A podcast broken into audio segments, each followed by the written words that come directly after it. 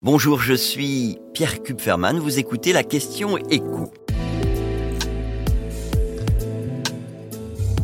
Quels sont les avantages de la tarification progressive de l'eau? Un mètre cube d'eau qui ne coûte pas le même prix selon qu'on en consomme peu ou beaucoup. C'est le principe de la tarification progressive autorisée en France depuis 10 ans. Et en une décennie, ben, vous avez une dizaine de communautés de communes qui ont adopté cette euh, tarification progressive. On peut en citer quelques-unes, Dunkerque, Niort, Rouen, Libourne, Montpellier.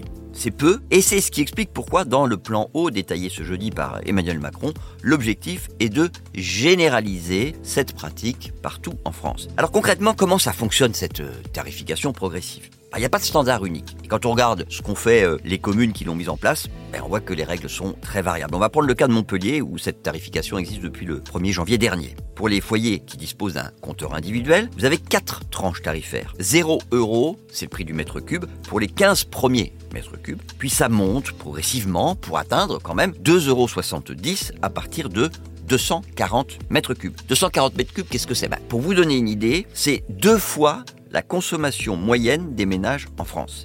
À ces prix progressifs s'ajoute une aide sociale spécifique qui prend en compte le nombre de personnes dans le foyer, puisque la consommation d'eau dépend évidemment du nombre de personnes qui vivent dans le même logement.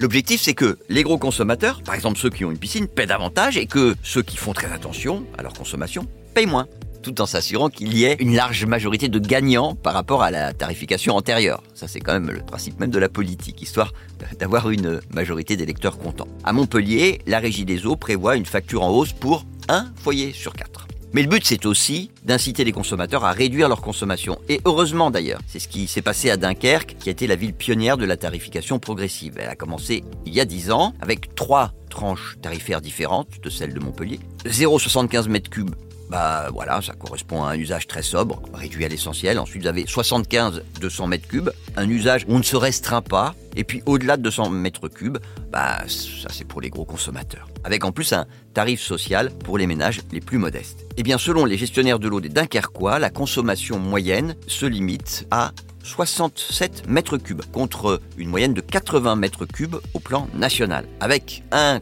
constat, côté facture, également positif pour la grande majorité des Dunkerquois, puisque 20% seulement des foyers payent leur eau plus cher qu'avec une tarification à prix unique. Vous venez d'écouter la question écho, le podcast quotidien pour répondre à toutes les questions que vous vous posez sur l'actualité économique. Abonnez-vous sur votre plateforme préférée pour ne rien manquer et pourquoi pas nous laisser une note ou un commentaire. À bientôt.